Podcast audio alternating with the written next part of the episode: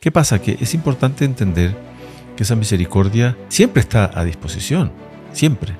Pero tiene que haber de, de, parte de quien la recibe la disposición necesaria para recibirla. Hay una condición fundamental para que esa misericordia venga sobre nuestras almas es que nos reconozcamos pecadores. Porque si yo no me reconozco pecador, si no reconozco mi, mi pecado, yo estoy cerrando mi alma a la misericordia.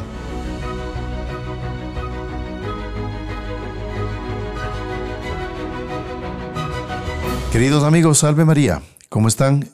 Bienvenidos al podcast de los Heraldos.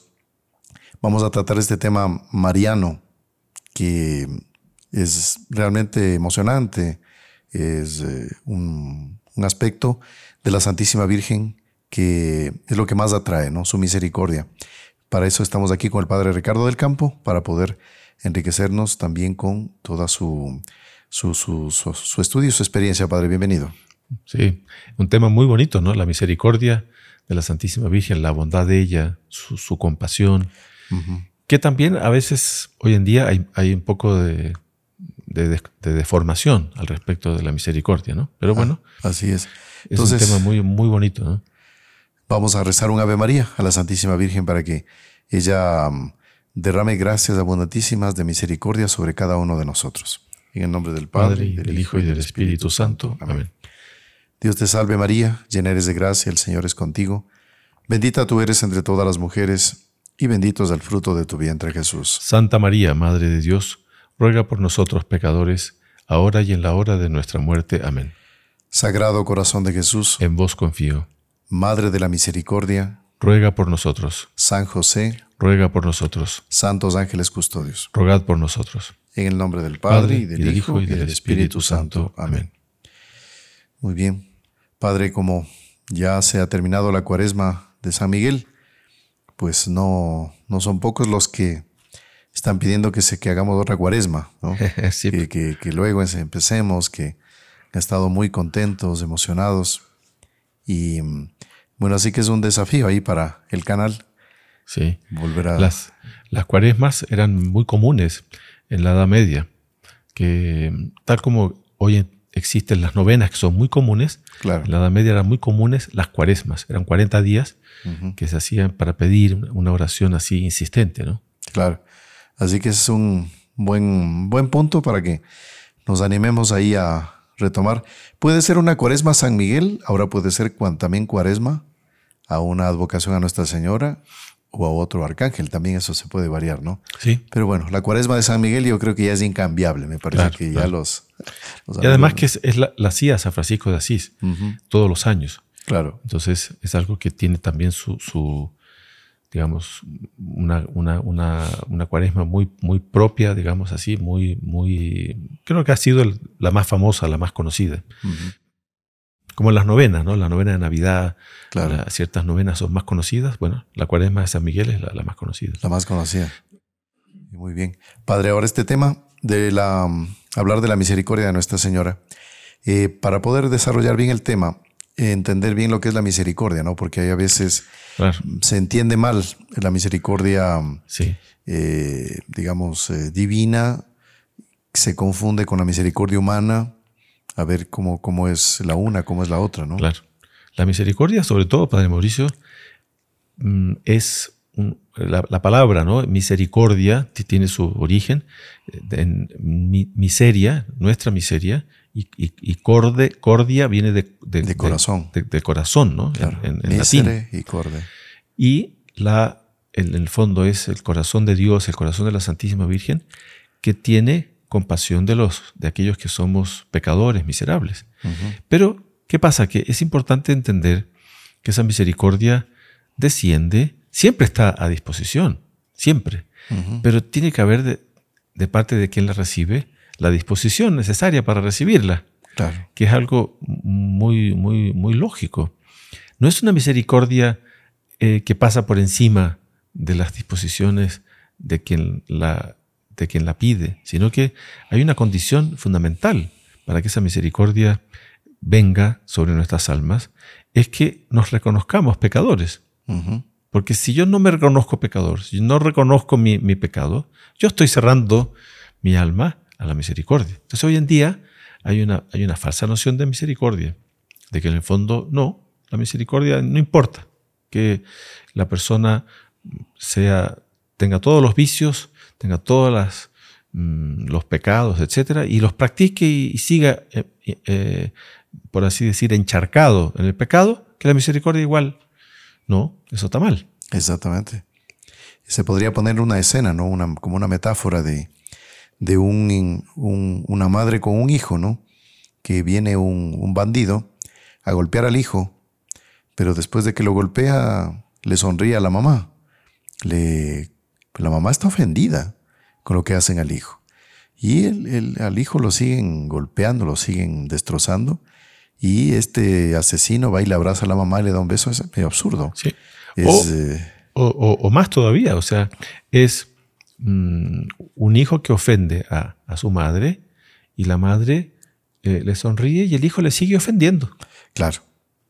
¿No? Pues ahí el hijo tiene que haber un, acto de reconocimiento de la propia culpa, reconocer que no actuó bien, y ahí toda la misericordia se derrama sobre el hijo. Exactamente. Y mm, es impresionante en la Sagrada Escritura, por ejemplo, cómo Dios que nos sorprende realmente, cómo Él actúa con una justicia, con una implacabilidad impresionante. Eran pueblos muy rudos también, ¿no? Pueblos así eh, extremadamente eh, digamos, forjados en otro acero, ¿no? Eran hombres de acero casi. Y eran, no se doblegaban fácilmente. Por eso a veces, o muchas veces la escritura dice, hablando de los judíos, era un pueblo de dura cerviz. Claro. Duros. El propio, el propio Dios se refiere a ellos de dura cerviz. Y claro, entonces venían, entonces eh, se abría el mar rojo, tragaba a los, a los egipcios, digamos, bueno, pero ese, ese tipo de, hechos en que Dios actuaba eran como muy, muy bruscos, así, muy sumamente eh, agresivos, si usted quiere. Pero eso también pasaron ellos experiencias amargas, ¿no? Cuando adoraron eh, al becerro de oro, Moisés tuvo que poner orden ahí y, fue también Moisés implacable. Pero no, y seguían en la misma y caían en la idolatría y volvían a la misma. Y siempre Dios pedía a través de los profetas la conversión. Pedía la,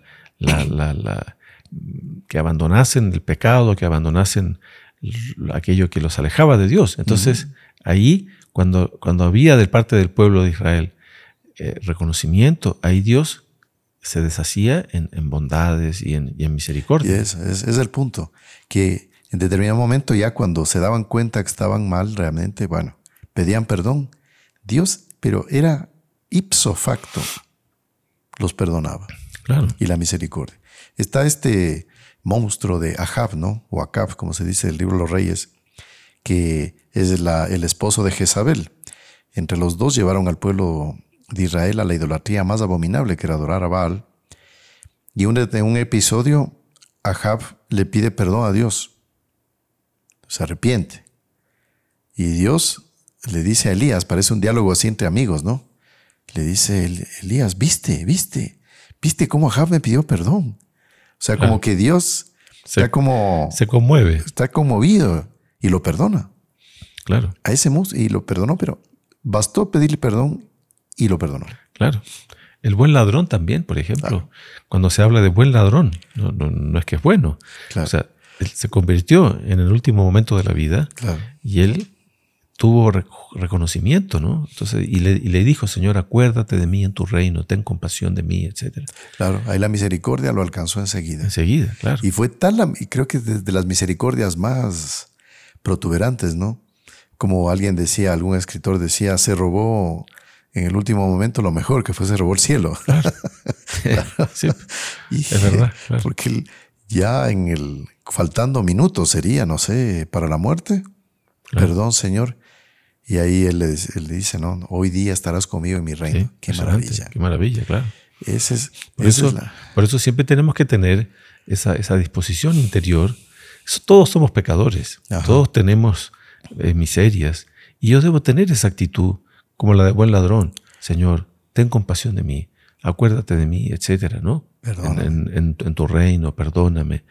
Y ese perdón también lo podemos pedir a la Santísima Virgen. Hay personas que han preguntado, Padre Mauricio, Si, si uno le puede, ¿Cómo uno pide perdón a la Santísima Virgen? Si el, que perdona es Dios.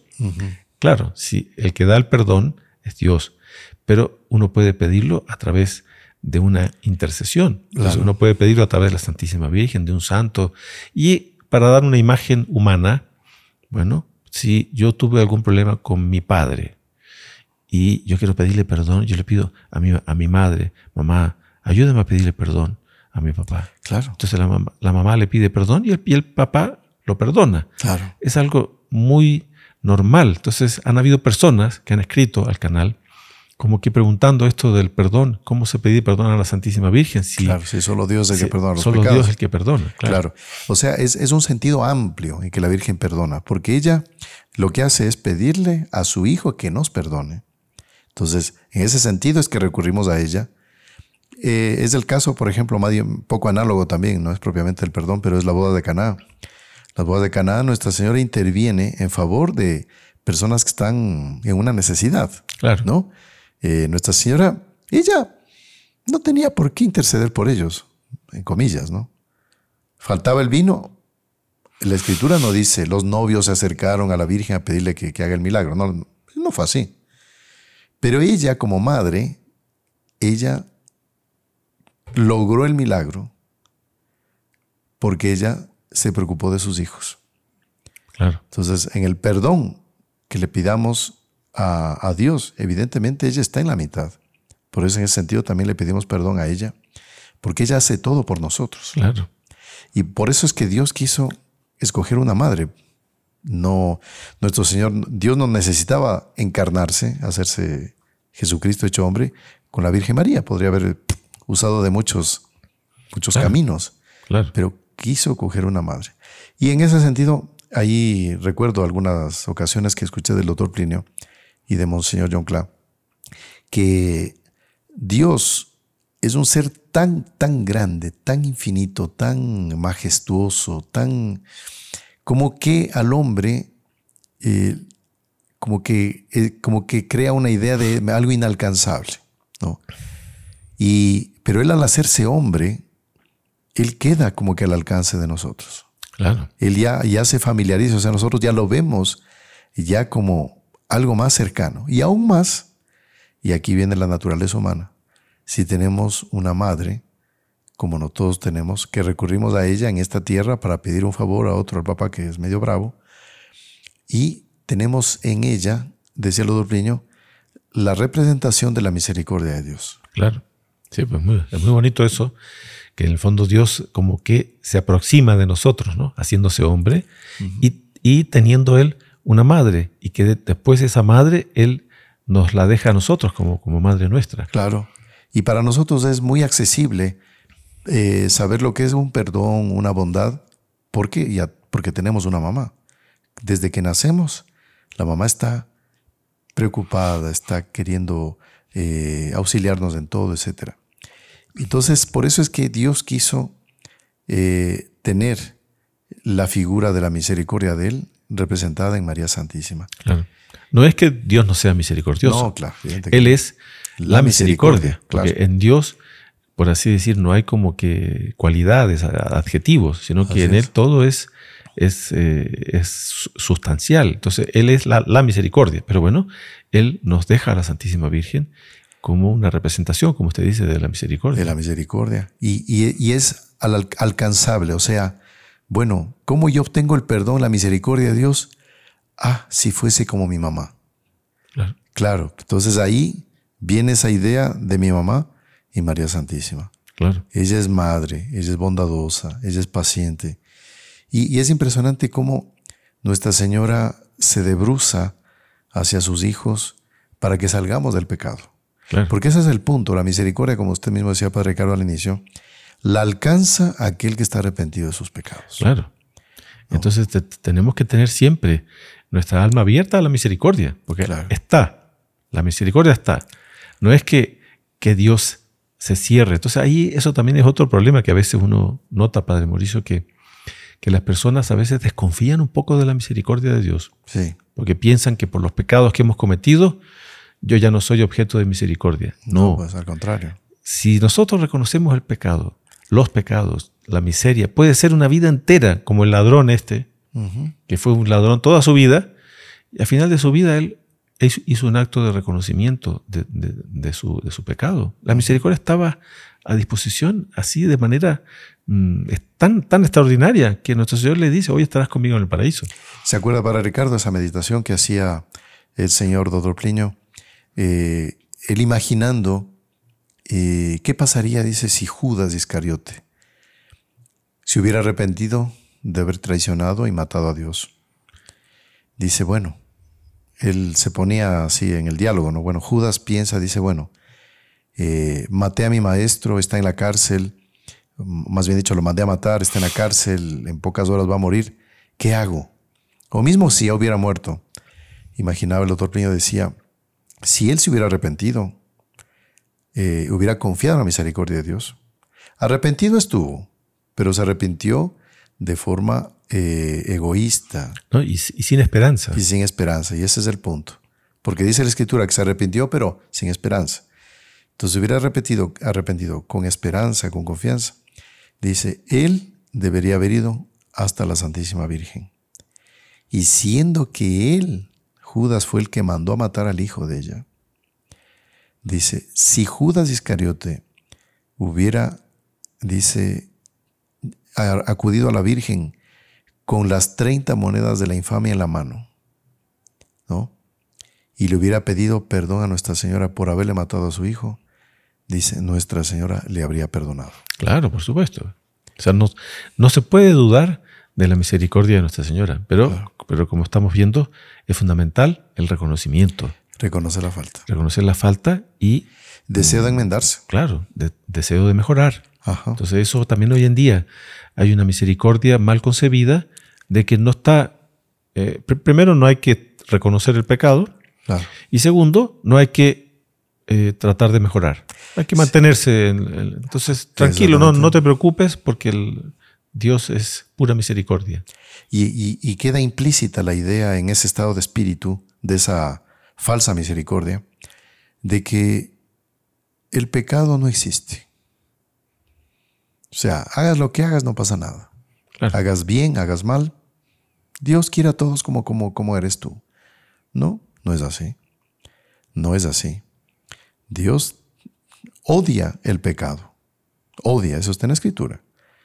Pero al pecador arrepentido lo acoge. ¿Cómo? Es la parábola del hijo pródigo. Claro. Que, y, hay, un, sí.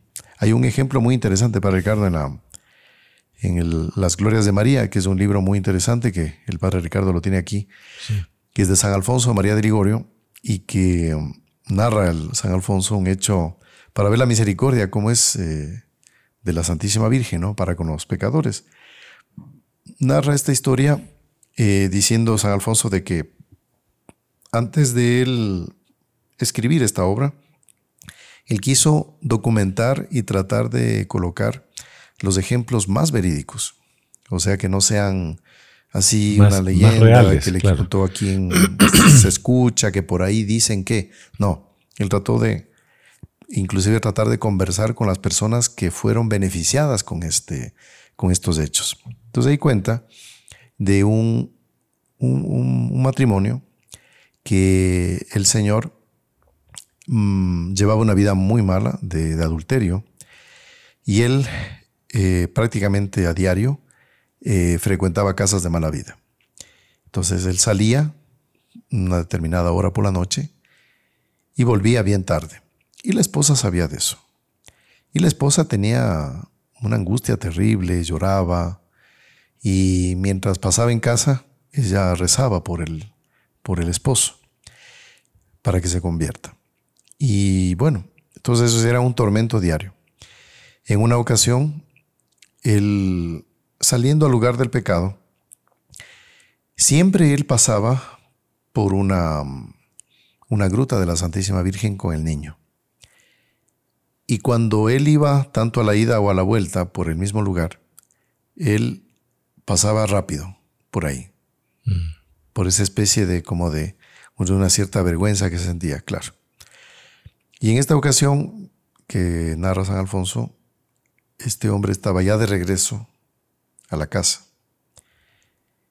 y cuando apresura el paso, eh, por el costado se da cuenta que había una, como un fuego, una luz muy intensa, algo que le iluminaba. Entonces él instintivamente regresó a mirar y vio que la luz salía de la gruta. Y por la curiosidad, dijo, ¿qué, qué cosa tan curiosa esto, algo está pasando aquí. Y ahí se acercó a mirar. Es una imagen pequeña, imaginemos como esta imagen de la Virgen de la Antigua aquí, que tenemos junto a nosotros con el niño. Y la, tanto Nuestra Señora como el niño tomaron vida. Y el niño, que estaba mirando hacia el frente, ¿no? Imaginemos como María Auxiliadora, el niño que está así. Eh, el niño empezó a, a sangrar de la, de la frente con las, las, las, las heridas de la corona de espinas, de las manitas también, los, los clavos que le perforaron las manos, los pies, el costado, al niño. Hmm. Y empezó a sangrar. Y ahí este hombre, mm, o sea, enseguida entendió que todo eso le estaba ocurriendo al niño por los pecados de él. Y ahí él se arrodilla y empieza a pedir perdón a Dios. Le, pide al niño, perdóname, perdóname por lo que te he hecho, perdóname, perdóname. Y el niño, increíble, le da las espaldas al, pecador. Se, da, se le vira en actitud de rechazo. Y ahí el niño le dice de espaldas, dice, yo no te perdono, tú has pecado demasiado. Y en ese momento el pecador, imagínense ustedes la escena, o sea, te piden el perdón al niño, a Dios, y Dios le rechaza el perdón. Y ahí es que eh, el pecador le mira a la Santísima Virgen y le dice, Madre mía, por favor, pídele perdón, yo estoy arrepentido. Y ahí la Santísima Virgen, es bonito, dice que lo deja el niño suspendido y ella se pone con las manos juntas, de rodillas y le implora al niño. Dice, hijo mío, perdónale, perdónale por tu madre. Y ahí es bonito porque dice que el niño como que se encoge de brazos y, y él dice, el niño, está bien, dice. Una oración de mi madre yo no resisto, lo perdono. Muy bonito. Y ahí desaparece la visión. Ahora, usted dice, bueno, pero Dios no le estaba arrepentido el, el pecador y Dios no le perdona. ¿Cómo es eso? Eh, San Alfonso explica que él quería dar la lección de que debemos recurrir a Nuestra Señora. Claro, justamente. ese es el papel de ella, sí. de intercesora para obtener ese perdón. Claro. Eso también es muy bonito, el, papel de la, de la, intercesión, que Dios quiere la intercesión. O sea, no es que Él quiere que recurramos a Él directamente, y existen algunos ahí intercesores. No, Dios quiere que recurramos a la intercesión de la Santísima Virgen. Entonces, eso es algo que, que, también los católicos tenemos que tener siempre. Eh, entonces, no es que, que, como usted dice, el niño Jesús está negando el perdón, no, él lo está haciendo, pero con un objetivo pedagógico. Claro, para enseñarnos de que recurramos a su madre para, para pedirle perdón. Para obtener ese perdón. Y el perdón viene enseguida. Y padre, y eso también, eh, no sé si a usted le ha pasado, pero uno como sacerdote le toca tener mucha gente. Hay gente que dice, yo no me perdono, y yo ya no tengo solución, eh, no sé qué, un deseo de autodestruirse. Sí. De... Eso es bastante frecuente, que no, no me perdono y la persona vive en una especie de, de amargura. Mm. Entonces, está bien uno reconocer su, su, su, pecado y ese pecado nos debe llevar a, a la, al arrepentimiento y nos debe llevar a, la enmienda, al deseo de mejorar. Pero no debemos, no debemos quedar en un estado justamente lo que le pasó a Judas, en un estado de amargura y de depresión. desesperación. Y de, pérdida de la esperanza. Entonces, por eso es tan importante eh, esta, actitud correcta en relación a la misericordia y la actitud correcta del que la disposición que debemos tener siempre en relación a Dios, en relación a la Santísima Virgen, ¿no? Ese reconocimiento sereno, un reconocimiento que puede provocar tristeza, pero una tristeza buena, porque existe la mala tristeza y existe la buena tristeza. La mala tristeza nos lleva a la desesperación, nos lleva a la angustia, nos lleva a la depresión. En cambio, la buena tristeza nos lleva a mejorar, nos lleva a tratar de, justamente de, corregirnos, ¿no? Entonces, por eso, eso que usted dice, ¿no? No me perdono, sí, yo ya he escuchado, no pocas veces, personas que viven en unos estados así de amargura, no, no podemos vivir así. Exactamente. Y bueno, ese no me perdono tiene como raíz el orgullo, ¿no? Porque la persona eh, es como que yo soy, o sea, yo soy perfecto, fallé, entonces me muero, se acabó el mundo. Es, una, eh, es una especie de decepción consigo mismo de la persona. ¿no? Yo que me pensaba tan perfecto, tan coloso, ahora ya no, entonces me destruyo. ¿no? Es orgullo. Y, y, después, también, mm, padre, también hay personas que dicen, bueno, yo cometí unos pecados muy feos, eh, bárbaros, este, nadie sabe, etcétera, y no, esto no tiene perdón. Todos los pecados tienen perdón. Todo tiene perdón, claro. Absolutamente todo. Usted puede imaginarse el pecado de Judas, que tiene perdón. Es inigualable. O sea, en materia de pecado, el pecado de Judas, debajo de eso están todos los pecados. Porque el matar a Dios, ¿qué otro pecado mayor que ese? Claro. O sea, no mire que yo, no sé, maté, robé, esto, esto, sí. Pero con, acá es con Dios directamente. Acá son criaturas, ¿no?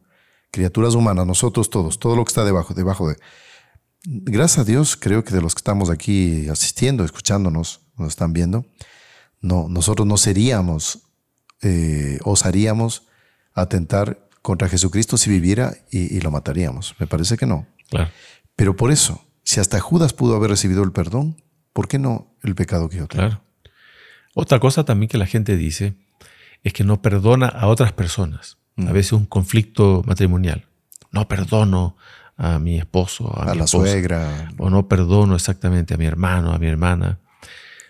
Y uno, en, general, cuando viene una persona así, uno le dice, oiga, ¿y si esa persona se ha confesado?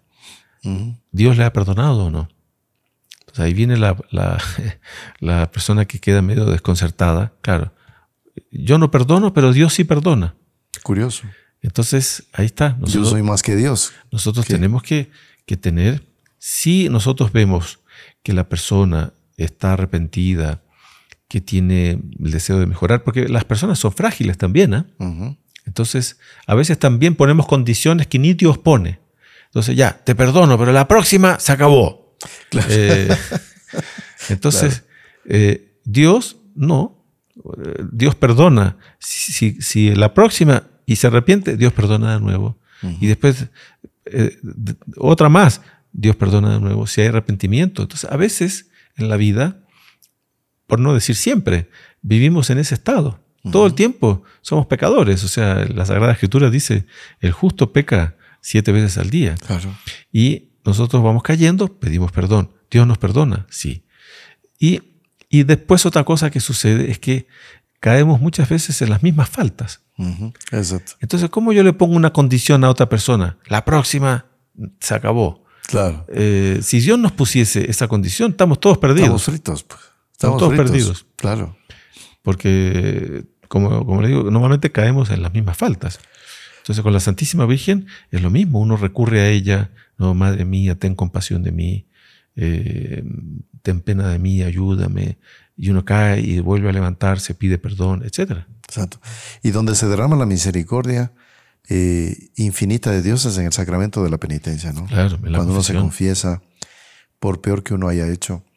Recuerdo, hay unos varios hechos, uno, mientras vamos conversando, uno se va acordando para ver hasta dónde va la, misericordia de Dios, ¿no? Eh, es un hecho que me acuerdo que al sorotopleño le gustaba recordar con frecuencia de un eh, autor francés que se llamaba Luis Bellot, que él en una ocasión estuvo visitando, él era, él vivía en París, pero en una ocasión él decidió ir para unas, unos lugares como que él nunca, digamos, él no los había visitado, pero que un parisino normalmente no, no, frecuentaba, ¿no? Entonces, unos barrios así bien, bien difíciles de llegar, si usted quiere, también de no muy buen ambiente. Pero él fue durante el día y se encontró con una capillita bonita y este Luis Bellot empezó a rodear la capilla para ver cómo era. Y ahí se topó con la parte posterior de la capilla, que era una pared grande, ¿no? Eh, un diario.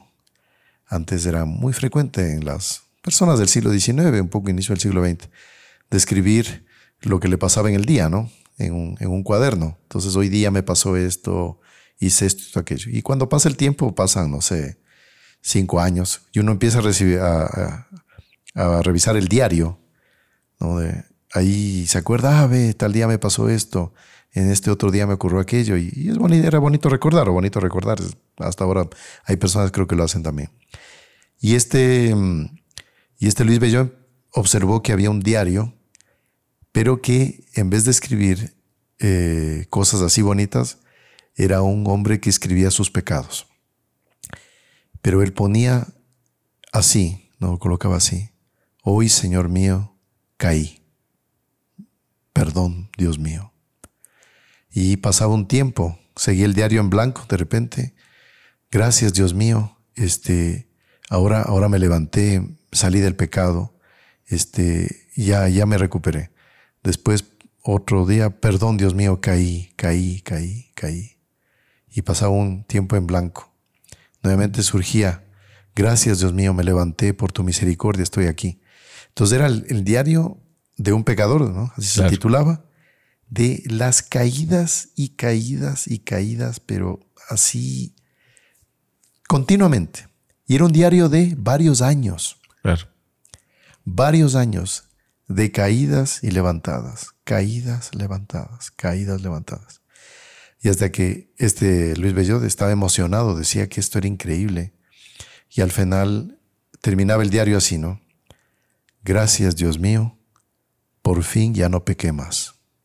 Claro, era lo que era, era un pecado en concreto contra el que este pecador estaba luchando. Exacto. Y ah, después de mucha perseverancia, de mucha lucha, él consiguió salir, ¿no? Con la gracia de Dios de, ese pecado, ¿no? Impresionante. Claro. Para ver, en ese sentido, como usted decía, ¿no? Cae en el mismo pecado, en el mismo pecado, pues hay que levantarse, levantarse, levantarse. La misericordia de Nuestra Señora está siempre. Y bueno, en, el lado de la misericordia, eh, me recuerdo una vez un, hecho que vio Monseñor John Cla. Eh, él estaba en un parque, eh, creo que era en España, me parece. Estaba ahí, él sentado en una banca y había un niño de esos traviesos, así correteando y todo. Y la mamá estaba sentada en una de las bancas.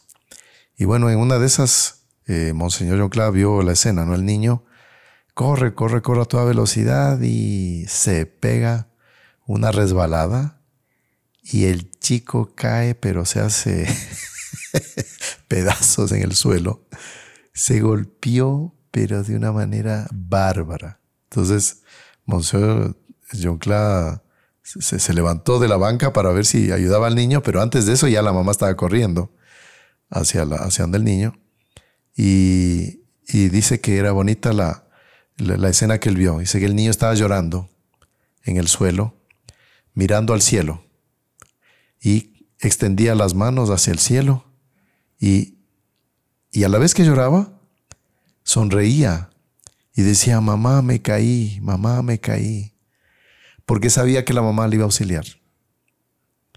Entonces decía, qué bonita, esa debe ser la actitud nuestra cuando caemos en un pecado. Si caí, me resbalé, me lloro, arrepiento, me arrepiento. Pero sé que está la misericordia de Nuestra Señora. Y ahí le digo, mamá, me caí, mamá, me caí. Sí, bonito. El doctor Plinio también tuvo una vez un hecho en su vida cuando era niño, que él tuvo una, en el colegio le pusieron una nota baja en forma eh, por, error. Arbitraria. Por error. Claro, y él, siendo niño, sin saber cómo proceder, claro, lo normal era que él hubiera podido hablar con, el profesor. Profesor, yo creo que hay un error aquí. Mire, me pusieron esta nota, pero en realidad no, no, no es motivo para tener esa nota, etc. Pero bueno, él, sin saber cómo eh, recurrir delante de, esa situación, y la, la, madre del doctor Plinio, doña Lucilia, en esa materia ya era, era muy buena formadora y siempre le exigía al doctor Plinio eh, una, una, conducta. Una, buena conducta, un buen comportamiento, porque la nota había sido mala en conducta. Claro. Y en esa situación él no supo, no, supo cómo proceder, puso la, una libreta de notas que se usaban en, en, aquel entonces debajo de la lluvia, se mojaron las notas, eh, en fin. Y llegó a la casa y le pasó a doña Lucilia el, su libreta de notas y doña Lucilia percibió que el doctor Pino había intentado borrar la nota. Había intentado eh, borrar, pero por una cuestión no de, de, quien está actuando mal, sino que de quien había sido... Objeto de una eh, injusticia, eh, Claro, había sido injustamente mm, colocado en una nota baja. y, doña Lucilia era un fin de semana, ¿no? Entonces le dijo, mire, el lunes vamos a, vamos a ir al colegio a ver qué pasó. Pero si es que esto ha sido un, fraude de su parte, usted va a irse a un colegio interno eh, por un tiempo. Entonces, eso para el doctor Plino, imagínese siendo niño, claro, Bueno, como adulto esas cosas no le... Pero el niño quedó en una aflicción tremenda y él tuvo una, como un peso de, conciencia muy grande y dándose cuenta de que del modo de proceder no había sido de pronto el, más, el más correcto. Y ese fin de semana, él fue, como iba todos los fines de semana, a, la, una, a la, parroquia, a misa, y nunca él se había aproximado, era niño, nunca se había aproximado de la, Santísima Virgen, porque él tenía una devoción a Dios, al corazón. Era una, parroquia, tenía como patrono al corazón de Jesús. Él nunca se había aproximado de la Santísima Virgen. Entonces, ese, ese domingo son esas cosas de, la gracia. Él, por una inspiración, fue hasta donde estaba un altar al frente de la Santísima Virgen y él vio que estaba escrito abajo, ¿no? Salve Regina, salve Regina. En latín. Que, es la, oración en, latín, ¿no? Salve, Regina. Madre. Pero él, al leer eso, claro, él no sabía latín, vio salve y ese salve lo llevó a él a pedirle a la Santísima Virgen que lo salvara. Sálvame, Madre mía, de esta situación en la que estoy viviendo. Entonces el, doctor Pino comenta que él tuvo justamente en ese momento una, una experiencia interior, espiritual, ¿no? De la misericordia de Nuestra Señora. Porque él dice que, que sintió, por así decir, la, misericordia de, Nuestra Señora delante de una, de una situación Claro. Esta que... Dramática para él, ¿no? Para un niño. Que, era dramática. Él recurre a la, Santísima Virgen. Él estaba en esta dificultad con su mamá, etcétera, y recurre a la Santísima Virgen. Y entonces Pino dice algo muy bonito. Él dice que Después de que le pasó eso, él recibió una gracia de la Santísima Virgen que lo dejó tranquilo para toda la vida. Qué bonito eso, ¿no? Entonces ustedes vean cómo el efecto de la misericordia de Dios, de, la misericordia de la Santísima Virgen, es que eso tranquiliza, calma, a la calma los nervios. serena. Entonces, si nosotros nos ejercitamos en tener nuestra alma siempre bien dispuesta para recibir la, misericordia de Dios, la misericordia de la Santísima Virgen. Vean, eso hace un bien tremendo. Qué bonito.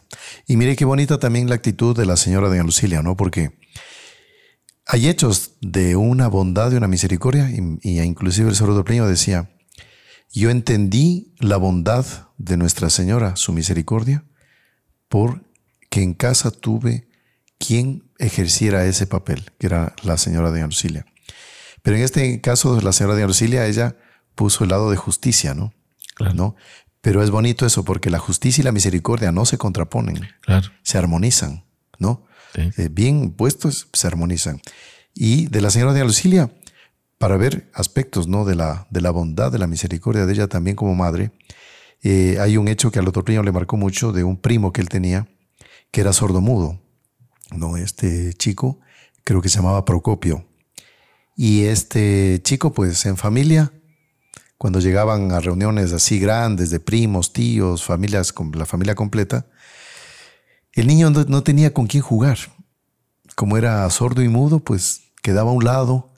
La mamá también, pues, hacía lo que podía, pero en un momento de que todos los primos juegan, el chico estaba medio aislado. Y la señora de Lucilia siempre tomaba a Procopio, al chiquito este, y le hacía jugar, le, le, le, ayudaba, le daba de comer, le enseñaba algo, así lo atendía. Y el otro niño observaba eso Y dice, era, invariable, dice. Doña Lucilia, ella podría haber estado conversando con unas hermanas, con parientes, podría haberse divertido un momento. No. Ella tomaba al chico y pasaba toda la jornada, mañana tarde, con el niño. Sin descuidar sus labores, pero eso, ahí uno entiende ahí el papel de la misericordia, ¿no? Con el más débil. ¿Y quién es más, más débil? Yo, el que soy pecador. El que es pecador es débil. Entonces Dios, Nuestra Señora, que es la que encarna esa, esa misericordia de Dios, esa se debruza hacia cada uno de nosotros, ¿no? Y usted recuerda, Padre, las apariciones también, que, bueno, tiene que ver esto con la, la de Sor Josefa Menéndez, una religiosa española, se le aparece el Sagrado Corazón de Jesús y el Sagrado Corazón de Jesús le responde a ella una pregunta que es impresionante, pero decía, Señor, pero ¿por qué me eliges a mí? Yo, yo ¿qué, he hecho para que tú te me aparezcas, para, para ser tu, digamos, tu interlocutor aquí? ¿Quién soy yo? Y ahí la respuesta de él fue, dice, busqué a la, más, a la persona más miserable del mundo y te encontré a ti. Claro. Entonces, es, es, es, ese, Dios se debruza, Nuestra Señora se, se, se, va hacia el pecador para levantarlo y todo, ¿no? Claro. Entonces debemos tener siempre esa, esa confianza en la, en la, misericordia de Dios, saber acercarnos, saber pedir perdón y confiar que por más difícil que sea la situación, bueno, no, no perder la esperanza, no perder la confianza y tener también esa noción de que mm, por más que uno vuelva a caer y vuelve a caer y vuelve a caer, siempre está a disposición el perdón de Dios, la misericordia de Dios. Exactamente. Y esta misericordia, me parece, en concreto hablemos de la misericordia de Nuestra Señora. Todos lo hemos experimentado en alguna ocasión. Cuando hemos sentido un problema, una aflicción, cosas que son que no se resuelven, angustias. Claro que a veces eh, la providencia quiere probarnos de la fe, demora en atendernos, ¿no? Pero cuando nos ayuda, es la solución de la vida. Y por eso decía San Luis de Montfort, hablando de, del amor que, tenía, que tiene Nuestra Señora a cada uno de los pecadores. Eh, él comparaba como que, imaginemos, decía que el corazón de todas las madres, los corazones de todas las madres del mundo, de todas las épocas, del Antiguo Testamento, del Nuevo Testamento, hasta el fin del mundo, todos los corazones de todas las madres se lograran reunir en un solo corazón. Dice, y ese corazón, eh, esa madre con un solo corazón así, tuviera un solo hijo, y ese amor se descendiera sobre este hijo. Decía, ese amor es incalculable, cómo es increíble ese, ese amor. Bueno, Decía, ese corazón es una pálida idea, es un grano de arena de el corazón de Nuestra Señora y el amor que nos tiene a cada uno. Claro, muy, muy bonito. ¿no? Es, es, un santo, un santo muy devoto a la Santísima Virgen, que, que, da ese, ese, argumento, o sea, para, para, ver cómo el corazón de María, la misericordia de la Santísima Virgen, es inimaginable. Por eso ella tiene una se podría decir una, una, advocación, un calificativo a la Santísima Virgen, se le dice que ella es la omnipotencia suplicante. Exacto. ¿Qué quiere decir eso? Es decir, la súplica de la Santísima Virgen a Dios es omnipotente. En este sentido que estamos hablando, o sea, ella está dispuesta a obtener de, Dios mm, cualquier cosa. O sea, el corazón de ella es un corazón de una grandeza eh, eh, extraordinaria. Por eso nunca debemos desesperar. Recuerdo un hecho que hubo en la Edad Media también. Eh, la advocación de la, de la Virgen, no me acuerdo cuál fue, pero era un cuadro, un cuadro muy bonito de la Virgen, que un, un tipo protestante o anticatólico quería destruir. Entonces aprovechó una ocasión para entrar en la iglesia y destruir el cuadro porque él odiaba esta, esta, a la Virgen, ¿no? Eso no puede ser. Y el hombre aprovechó que no había nadie y tenía guardado un cuchillo dentro de su ropa. Se acercó al cuadro, sacó el cuchillo y le clavó en todo el rostro de la Virgen. ¿no? Y con saña, sí. Y una cosa impresionante, cuando clavaba el cuchillo, la imagen empezó a sangrar. Sangraba. Y este individuo no se conmovió. Estaba con tal odio satánico de Nuestra Señora. Y que ahí sacó el cuchillo y ahora lo iba a clavar al niño. Y cuando va a clavar al niño, la Virgen pone el brazo y le impide. Y le dice, no, con mi hijo no. Y ahí este individuo se da cuenta. O sea, con ella puede hacer lo que quiera, pero a mi hijo no. Muy, muy, y ahí, muy lindo, ¿no? Esa fue la misericordia extrema que Nuestra Señora le, le, le, manifestó a este individuo, que un tipo pérfido, ¿no? Entonces, por eso nunca debemos confiar, desconfiar de la misericordia eh, que nos alcanza Nuestra Señora de Dios, ¿no? Así que Padre, ha sido pues un tema muy interesante, espero que a nuestros amigos les haya hecho bien. Siempre recurramos a María Santísima, ¿no? Y no tengamos ningún escrúpulo. Hay gente que a veces dice, ay, y lo que decía San Luis Griñón de Montfort en el tratado, ay, si recurro mucho a la Virgen como que le estoy haciendo a un lado a Dios. No, de ninguna pues. manera. Al contrario, así nos estamos acercando más a Dios. No, no pongamos esos obstáculos, ¿no? Sí. Y hay una sola, hay una sola voluntad la Santísima Virgen, los santos, los ángeles son intercesores y no entran a competir, sino que no entran a competir con Dios. Yo puedo tener una devoción a San Miguel Arcángel así inmensa, ah, estoy dejando de lado a Dios. No, o sea, todo, toda, toda devoción, todo, todo pedido que hacemos conduce a Dios. Conduce a Dios, no, no hay un conflicto. Claro, de que fueran, San Luis Guillermo de, de decía, como que fueran dos religiones. Claro. La de la Virgen y la de Dios. No, pues es lo mismo, estamos en casa, o sea, ¿no? Pero bueno, vamos entonces a pedirle a la Santísima Virgen su misericordia y confiar siempre, siempre, siempre en ella. En el nombre del Padre, y del Hijo y del Espíritu Santo. Amén. Dios te salve María, llena eres de gracia, el Señor es contigo. Bendita tú eres entre todas las mujeres, y bendito es el fruto de tu vientre Jesús. Santa María, Madre de Dios, ruega por nosotros pecadores, ahora y en la hora de nuestra muerte. Amén. Sagrado corazón de Jesús, en vos confío. San José, ruega por nosotros. Madre de la Misericordia, ruega por nosotros. Santos ángeles custodios, rogad por nosotros.